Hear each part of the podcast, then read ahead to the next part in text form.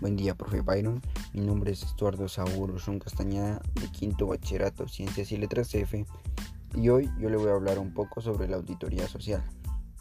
La auditoría social constituye en el proceso que una empresa u organización realiza con ánimo de presentar balance de su acción social y el comportamiento ético de la empresa u organización en relación a sus objetivos y a los terceros directa o indirectamente implicados.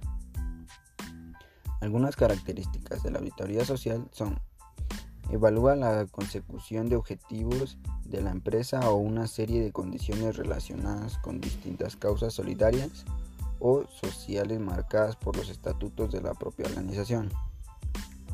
Su principio básico establece que toda acción corporativa debe regirse por la base de que rentabilidad y responsabilidad deben ser términos compatibles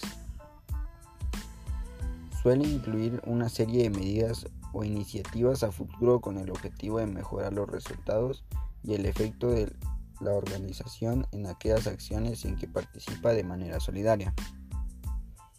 Este tipo de auditoría ha alcanzado una gran importancia y presencia de todo tipo de organizaciones a nivel global.